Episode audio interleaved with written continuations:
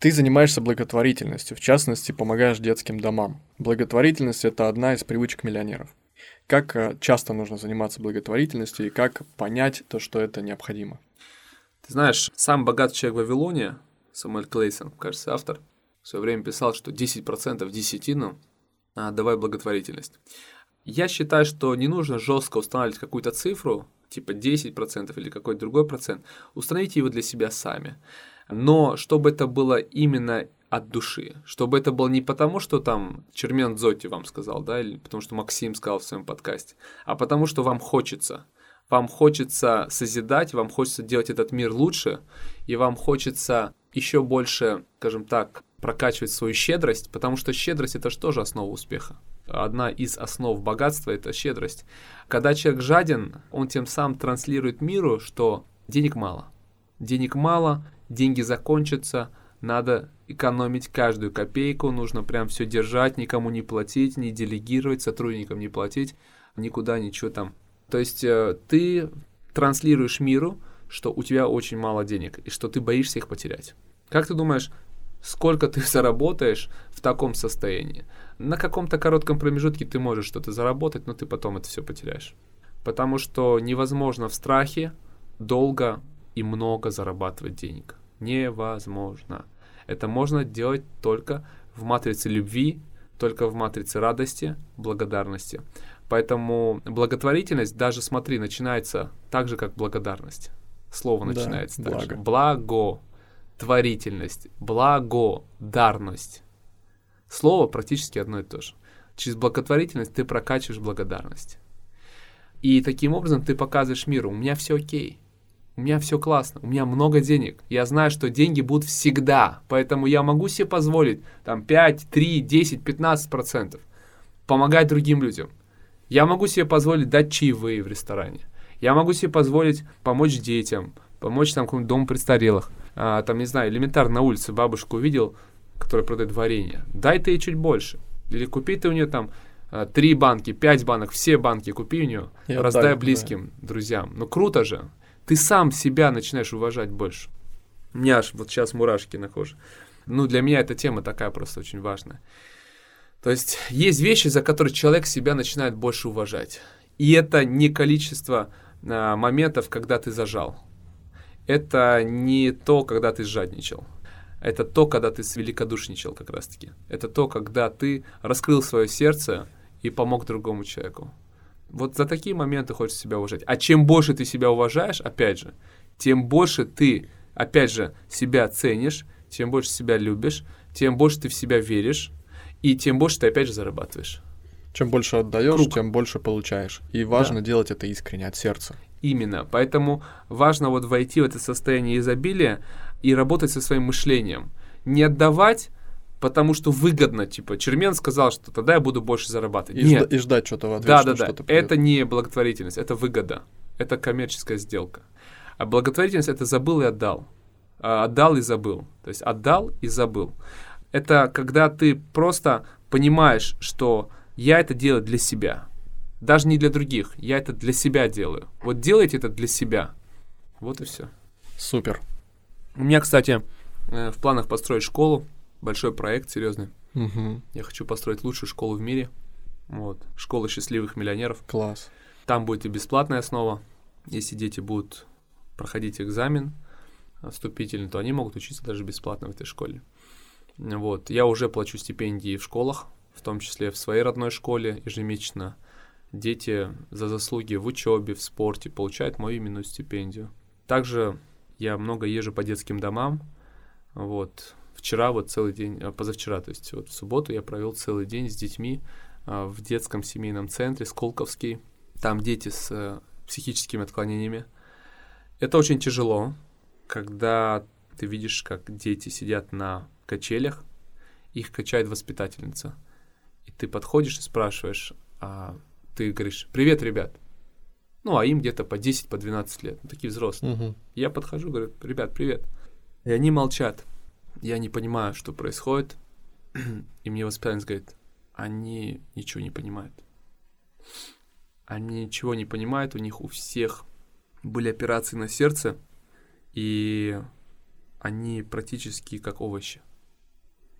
они сидят в памперсах. Они даже не могут сходить сами в туалет. 12 лет.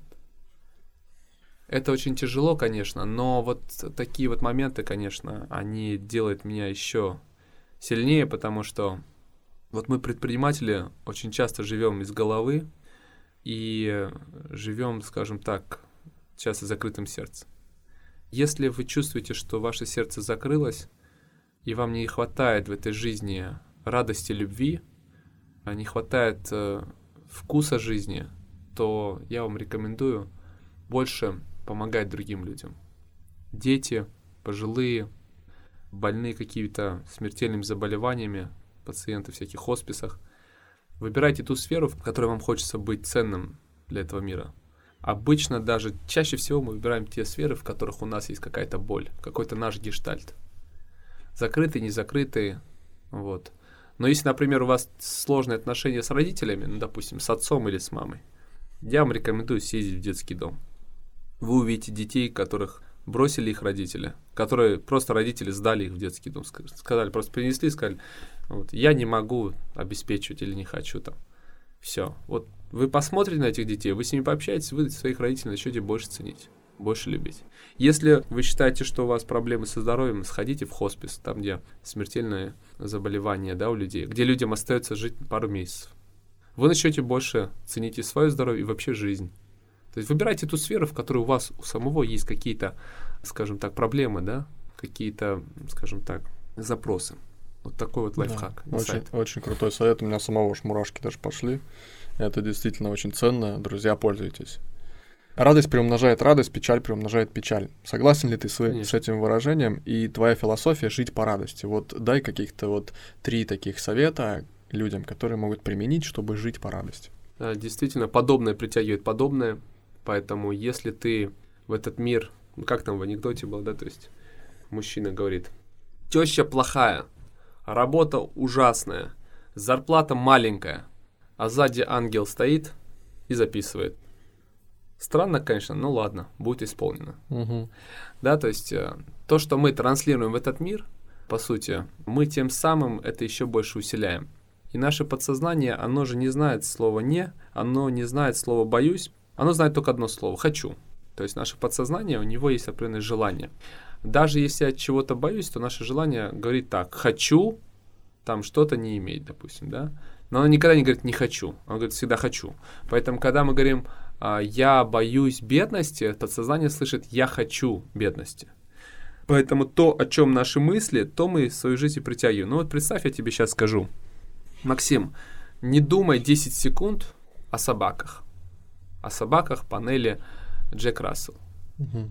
Не думай о них 10 секунд, пожалуйста. Вот в ближайшие 10 секунд не думай о них. Вот что ты будешь делать? Ты только будешь думать, думать об собаках. этих собаках Джек Рассел. Эти 10 секунд. Я не хочу думать о собаках Джек Рассел. Вот примерно так и происходит в нашей жизни. А, то есть э, мы весь фокус создаем на том, чего мы не хотим. Представляешь? Это же элементарно. Но мы боимся бедности, и мы постоянно думаем о бедности. Как ты думаешь, можем ли мы стать богатыми, если мы постоянно думаем о бедности? Мы боимся болезни, и мы постоянно о ней думаем. Вот, то есть, и мы ее создаем еще больше. Вот так все и работает. Наш ум работает только так. Нет вычитания. Есть только плюс и умножить. Мы только множим то, о чем думаем. Вот, поэтому правильно, да, ты сказал, горе там создает горе, радость создает радость. Но я в свое время решил, что я хочу быть счастливым я не хочу жить больше в страданиях, я жил до 30 лет, я понял, что это был мой неосознанный выбор, потому что мы живем зачастую неосознанно. 95-97% времени человек живет неосознанно. Он управляется своими определенными привычками, а привычки создаются, скажем так, его скрытыми желаниями. Вот, например, наш, на самом деле, э, наш разум весь, да, то есть он похож на айсберг. Вот. И этот айсберг там торчит на 10% над водой, а 90% находится под водой. Вот то, что под водой, это наше подсознание. А то, что над водой, это наше сознание. То есть мы, по сути, осознаем только 10% своих желаний. Все, что под водой, мы даже этого не осознаем, мы не видим. Это только через специальные техники можно из себя доставать для того, чтобы понять, а чего я на самом деле хочу. И когда ко мне приходят э, предприниматели, а у меня учатся в основном предприниматели, эксперты, и у всех запрос. Хочу зарабатывать там от миллиона рублей в месяц. Миллион это самая популярная, кстати, Мгм. цифра, которую все хотят зарабатывать. И когда я им задаю вопрос, а почему ты хочешь не иметь этот миллион в месяц? Почему ты хочешь, чтобы у тебя его не было? На меня сначала так смотрят. Глаза так вылезают на лоб. Как не хочу? Хочу. Я говорю, подожди, если бы ты хотел, у тебя бы уже был бы этот миллион. Все, кто хочет реально, у них он уже есть. Значит, ты не хочешь его. И мы начинаем копаться. И когда начинаем доставать оттуда ответы, то оказывается, что он на самом деле боится этот миллион. Потому что если этот миллион появится в его жизни, то первое, от него отвернутся друзья. Типа, они начнут ему завидовать. А второе, он не сможет создать отношения. Потому что женщины с ним будут только из-за денег. Мгм. У многих парней, особенно молодых, есть эта установка, страх, что женщина со мной будет из-за денег. А он же хочет искренних отношений. Он же хочет любви настоящей, как у Ромео и Джульетта и так далее. Третье. Если будут деньги, то мне придется там постоянно работать. У людей нет понимания, что можно работать несколько часов в день и много зарабатывать. Вот так живу я. Вот я работаю не больше двух часов в день. Я свои там 5-7 миллионов зарабатываю, да, то есть это как бы не секрет, даже иногда больше. Вот, но у людей-то нет такого понимания, то есть им же привили, что нужно там пахать, и что нужно там сутками работать, чтобы что-то заработать. Но на самом деле, чем больше ты зарабатываешь, тем меньше надо работать. И наоборот, а, чтобы заработать маленькие деньги, надо очень много работать. И вот это же все промышление, там уже никто не обучает. А, И вот эти все наши установочки из детства, которые там из пословиц, поговорок, а я это все изучал, у нас а, практически все пословицы, там 90%, они негативные. Они препятствуют богатству. Там, не жили богато, не надо и начинать, да? То есть, не Так имей- сказал бедняк. Там, да, не, не имей 100 рублей, а имей 100 друзей. То есть противопоставление, типа, да, лучше быть счастливым, да, чем быть богатым. А зачем выбирать, если можно быть и счастливым, и богатым? А зачем выбирать э, синицу, если можно и журавля, и синицу? Я всегда говорю, и журавль, и синица. Зачем выбирать? А, Но нам же сказали с детства, что надо выбрать синицу, да? И люди выбирают синицу. Ну, зарплата 30 тысяч, ну, отпуск там раз в год, да, то есть, ну, зато стабильность, синица Да, руках, да. да. Зачем мне там журавль? Они даже не пытаются. Они даже вот попытку даже не делают эту, да? Вот, поэтому все вот начинается с этого. Значит, несколько принципов. В 2017 году, когда я попал к монаху, который изменил мою жизнь, он дал мне пять принципов. Вот я хочу ими поделиться. Именно эти пять принципов когда-то изменили мою жизнь. И звучат они следующим образом. Первый принцип называется «причина во мне». Все, что я вижу в своей реальности, создал я. То есть, если я вышел на улицу и на меня упала сосулька, то эту сосульку, эту падающую на меня сосульку создал я. Значит, э, я в своем сценарии прописал, сегодня утром я выйду, на меня упадет сосулька. Сосулька падает. А если меня кто-то подрезал на дороге, значит, это тоже создал я. В своем сценарии я прописал так, сегодня в 9.30 на такой-то дороге, пускай меня подрежет какой-нибудь там псих, какой-нибудь там агрессивный чувак. Вопрос, зачем мы это все создаем в своей жизни? Зачем мы создаем в своей жизни болезни? Зачем мы создаем разводы, измены, предательства, невозвращенные долги и так далее? Ответ очень простой. Мы пришли сюда, в этот мир, чтобы быть счастливыми. А счастливым, чтобы стать, нужно учиться. Только через опыт, только через развитие можно стать счастливым. Иначе ты, опять же, вот та обезьяна, вот этот животный мир, да, который живет на уровне рептильного мозга, Мгм. инстинкты. Вот, поэтому мы создаем себе в своей жизни вот эти все ситуации для обучения. Это тренинг. Мы все живем в своем тренинге. Каждый создал свой тренинг. И вот в этом тренинге мы крутимся всю жизнь. И если ты поймешь, если ты научишься, то ты переходишь на следующий этап, следующий уровень, как в компьютерной игре. Вот там все интереснее, интереснее, и чем выше ты идешь, проходя, тем жизнь более классная, более интересная, более богатая. А если ты не проходишь, ты по кругу идешь на первом уровне, Снова и снова. то ты выживаешь всю жизнь. То есть ты вот под ним тем же граблем. И, собственно, мы когда смотрим на людей, там первый раз развелся, второй раз развелся, третий раз развелся. Смотришь, Только имена меняются, там, мужей или жен. Мгм. Потому что человек не понял, что это тренинг. Не прошел урок. Он не прошел, он не вырос. То есть он сказал, так, это она дура, поэтому я развелся. А эта вторая вообще шлюха, она мне изменила. А вот третья там, она вообще там больная, у нас там не получилось детей иметь, там и так далее. То есть всегда найдется повод, причина, почему он плохой, а я хороший. И это называется причина не во мне. То есть причина всегда в других, но только не во мне. И это самая большая ловушка, в которую попадают люди. А, именно поэтому он будет жениться четвертый раз, пятый раз, шестой раз, пока не умрет. Или пока не поймет. Это вот первый принцип. Поэтому, если это все создал я, то вот здесь минуточку самое интересное. Значит, я это все могу поменять. И это сила Творца. То есть ты обретаешь силу Творца или автора. Автор, создатель, творец, или назови его Богом. Ну, Бог — это и есть Творец. Поэтому, когда мы осознаем эту силу Творца, мы сами становимся Богом. Мы вот в этот момент впускаем в себя Бога и силу Бога. И вот это самая интересная игра, когда ты уже начинаешь играть в эту игру. Это первое. Второе. Второй принцип звучит так. И почему-то это хорошо. Вот что бы ни происходило в моей жизни, я всегда воспринимаю с позиции почему-то это хорошо. Вот я ехал к тебе на интервью, я проехал поворот. Навигатор подтупливает, сейчас ты знаешь, глушат все. Я проехал по третьему транспортному кольцу, уехал туда, хотя был уже прям вот здесь. Говорю, и почему-то это хорошо. И почему это хорошо. Проехали, сделали круг, э, там классно, э, вернулись.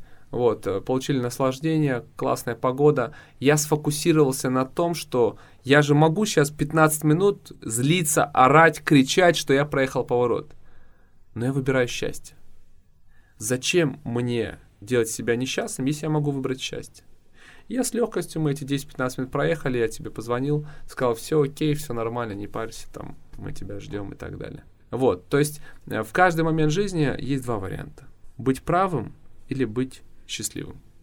Вот э, в этой ситуации, если бы я, может быть, разозлился, может быть, для кого-то я был бы правым, да. Если бы меня кто-то подрезал бы на дороге, э, я бы там объяснил бы ему, как ему надо жить.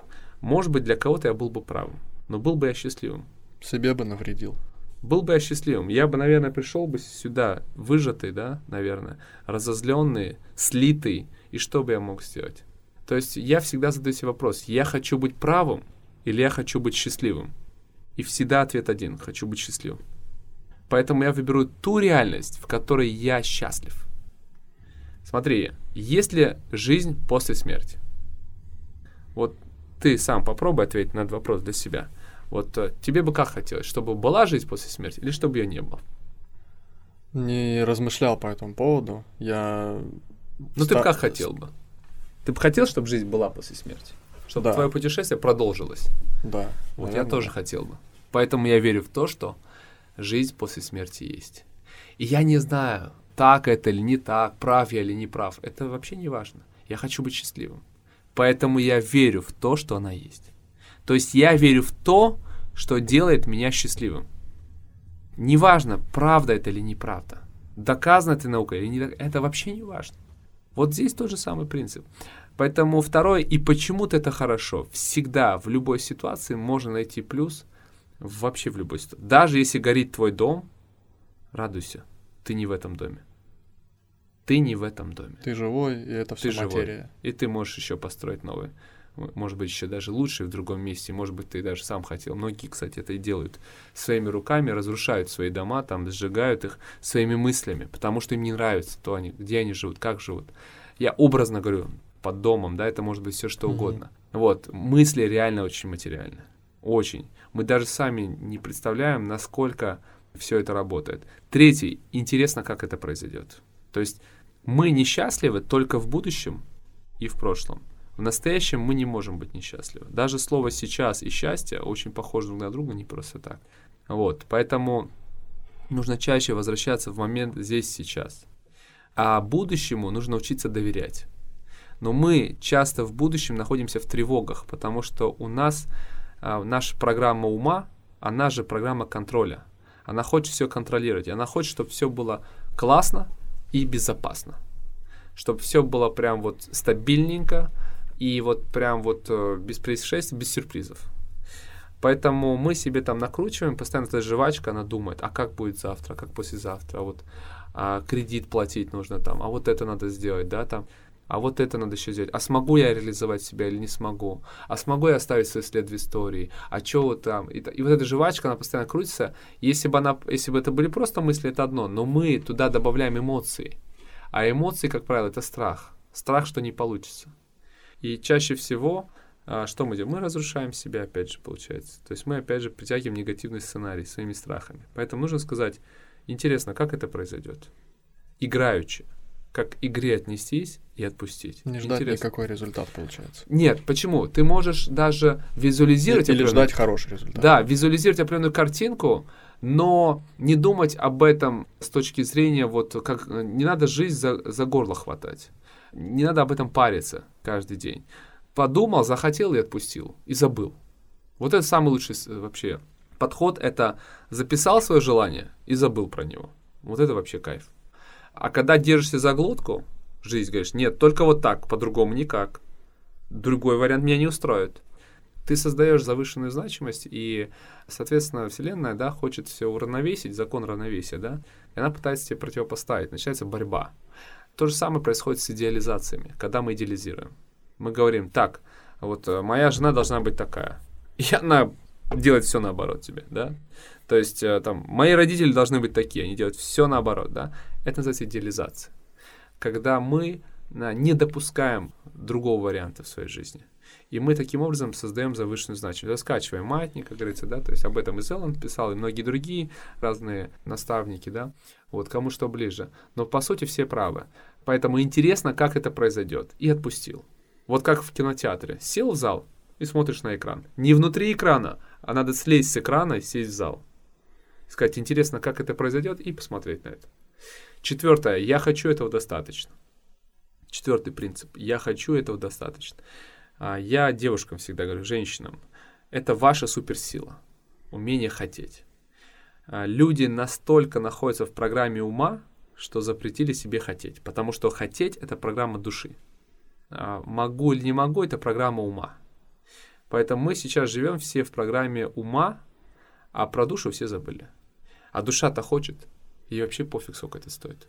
Душа просто хочет там, не знаю, там, на Мальдивы, там, Баунти куда-нибудь под этим кокосом полежать, да, или душа хочет там в таком-то доме э, пожить, такой-то вилле с бассейном, или там на яхте покататься, или там кругосветку отправиться, да, просто хочет и все, разреши ей. Не надо думать, сможешь ты это, не сможешь, зарплата тебе позволяет или не позволяет. Это все второстепенно. Поверь, когда ты планируешь, ты планируешь, исходя из этой секунды, в которой ты сейчас находишься. Но ты же не знаешь, что произойдет через секунду. Ты же не знаешь, что произойдет через день. Может, ты завтра встретишь какого-то человека, и он изменит всю твою жизнь. Может быть, завтра там э, тебе какая-то придет идея, как мне во время прогулки, да, и тебе доход в сто раз увеличится. И ты дом купишь за один месяц. А ты сейчас себе говоришь, что я не могу, у меня зарплата маленькая. Я пока столько не зарабатываю. И все, что происходит? Ты душе говоришь крест, нет. А, и душа, она такая сначала обижается, потом начинает плакать, страдать, а, и потом вообще закрывается. И мы перестаем ее вообще чувствовать. И в этот момент а, мы становимся, ну, таким как роботы. Вот, поэтому надо, наоборот, с душой больше разговаривать и больше разрешать проявляться. Я хочу, больше мечтайте, больше хотите, визуализируйте, создайте эти картинки, изучайте их, смотрите, арендуйте свою мечту. Вот я своим ученикам даю задание а, арендовать свою мечту. Например, вот ты мечтаешь о каком-то доме. Допустим, этот дом стоит там миллион долларов. Например, вот мой замок стоит 2 миллиона долларов. Угу. Я также его материализовал. Вот так же, я, у меня не было этих денег, я не знал, как это произойдет. Но я сказал себе, я хочу этого достаточно, я хочу вот такой замок, а вот прям в таком виде, с таким участком, в лесу, а, с баней, вот, вот все вот с газоном, с лужайкой такой зеленой, чтобы было много туи, это мои любимые деревья, туи и сосны. Именно такой дом оказался в моей жизни. Мой риэлтор прям подкидывает, я смотрю на картинку, просто влюбляюсь. То, о чем я мечтал. Потому что я не запрещал себе хотеть. И все сложилось наилучшим образом. Там и сделка как-то, ну, проблемный был дом в итоге. Продавец хотел быстрее уже продать, и в итоге чуть ли не подарил мне этот дом. Понимаешь, я там чуть-чуть еще вложился, там Мгм. миллионов 10 рублей там вложил, но сейчас этот дом стоит 2 миллиона долларов. И он в него вложил почти 2 миллиона долларов. То есть он вложил 1,7 миллиона долларов. Я еще 300 тысяч долларов вложил. Вот, то есть э, вот так все происходит. И пятый принцип, последний, девушки. Я не обязана быть последовательной для девушек, а для мужчин, для парней, я не обязан быть хорошим. Смотрите, девчонки, вот э, если вы вчера, допустим, сказали, что я хочу вот это, это не значит, что вам нужно всю жизнь придерживаться этого принципа и всю жизнь там доказывать людям, что вот вы же последовательны. Даже Челдини в своей книге «Психология влияния» использует последовательность как одно из шести, один из шести приемов для влияния на людей. Людей сначала спрашивают, вы занимаетесь благотворительностью? И говорят, да. Тогда вложите там миллион долларов в наш фонд. То есть человек же только что сказал, что он занимается, его ловят на последовательности, а он же не хочет же быть непоследовательным. Поэтому сказать нет он же не может. Им говорят, ну там 100 долларов, это я немножко преувеличил, переведите 100 долларов тогда на наш фонд, да, вот на этот счет, пожалуйста. Вот, то есть это такой приемчик, который используют. А здесь надо понять, что ты не всегда должен быть последовательным с точки зрения того, что если ты поменялся, если поменялось твое отношение к чему-то, то тебе не нужно всю жизнь придерживаться этого. Ты можешь сказать, все, ребята, я больше не хочу этим бизнесом заниматься. Вот вчера я еще хотел, а сегодня все, я понял, что я не хочу. В любой момент своей жизни надо чувствовать, чего ты хочешь сейчас. Не что ты хотел вчера, там, год назад, даже неделю назад, а вот что ты хочешь сейчас. И здесь кто-то скажет, что вот, а как можно быть таким эгоистом, да? Типа подставлять других людей. Нет, ребят, вы подставляете других людей тогда, когда вы пытаетесь быть последовательными, и при этом вы предаете себя. Вот тогда вы предаете и себя, и их.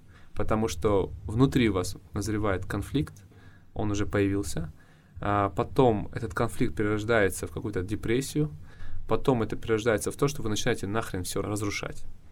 Вы разрушаете себя и разрушаете других людей. Вы срываетесь, агрессия, ну, даже убийство происходит. Когда человек долго в себе удерживает что-то, он, он если ты не согласен, но ему приходится. Вот. И потом, когда пружина натягивается, он просто идет и убивает всех нахер. Вот что происходит. Зачем? Разве это лучше, чем если бы он сказал бы, пришел бы и сказал, ребят, меня это сливает, я хочу жизнь по-другому. Я хочу все начать с нуля. Все, я не хочу больше бизнесом заниматься. И тогда партнер скажет, а давай я выкуплю твою долю. Или давай там продадим. Или скажет, блин, я тоже не хочу. Давай нахрен скинем просто этот проект. И будем там, ты будешь свои картины писать, а я буду петь. И каждый будет заниматься тем, что ему нравится.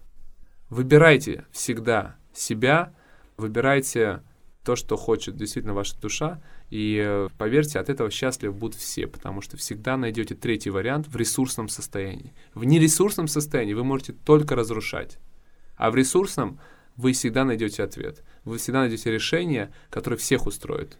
И все вам скажут сейчас спасибо, классно, круто. А мальчики, я не обязан быть хорошим. Это про то, чтобы не пытаться всю жизнь соответствовать чужим ожиданиям. Это про то, чтобы научиться говорить «нет». Это про то, чтобы, опять же, научиться выбирать себя, научиться выбирать счастье. Когда ты лежишь на массажной кушетке после тяжелого рабочего дня, тебе делают массаж, и в этот момент там кто-то звонит в телефон, даже клиент. Вот есть две стратегии. Вот мне даже интересно. Вот смотри, звонит важный клиент тебе.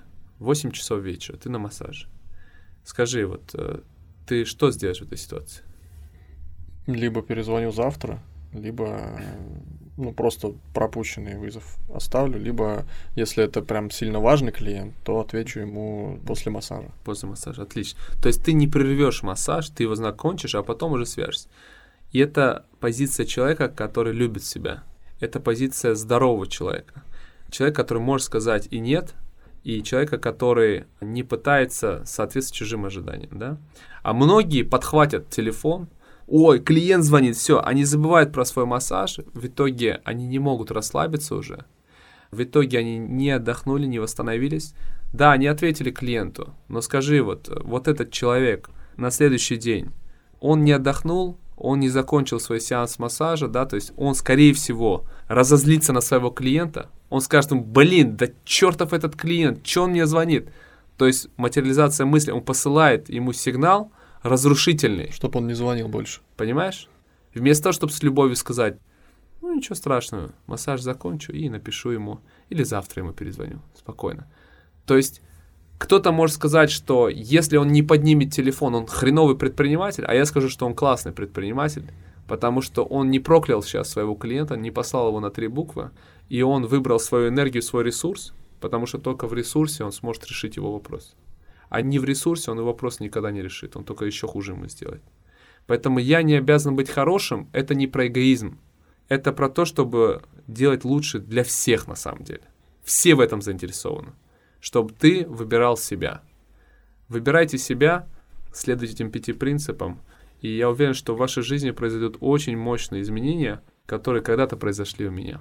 Очень мощные, мудрые советы. Сам поймал кучу инсайтов. Друзья, просто берите, применяйте, делайте. Такого вы, я думаю, мало где услышите, получите.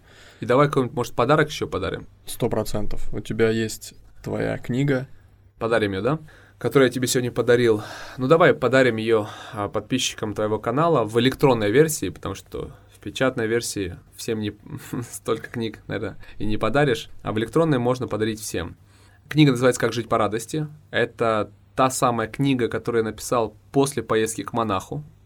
Вот эти пять принципов в ней есть, они раскрыты более подробно. Более того, в этой книге, по сути, я рассказываю всю свою историю вот, э, обучения у монаха. Вот эта книга прям реально трансформация. Прочитав ее, уже у многих произойдут очень мощные изменения в жизни. Это моя самая популярная книга, бестселлер. Поэтому с удовольствием ее подарю всем твоим подписчикам, кто найдет мой телеграм-канал. Вот, ты можешь дать да, в будет принципе, ссылку. Да, угу. они перейдут по этой ссылке, и там прям в закрепе будет эта книжка. Ее можно будет скачать. Класс. Друзья, такая щедрость от Чермена, и эти практики вы можете получить абсолютно безоплатно, просто прочитав книгу, внедрить их в свою жизнь, пользуйтесь. Да.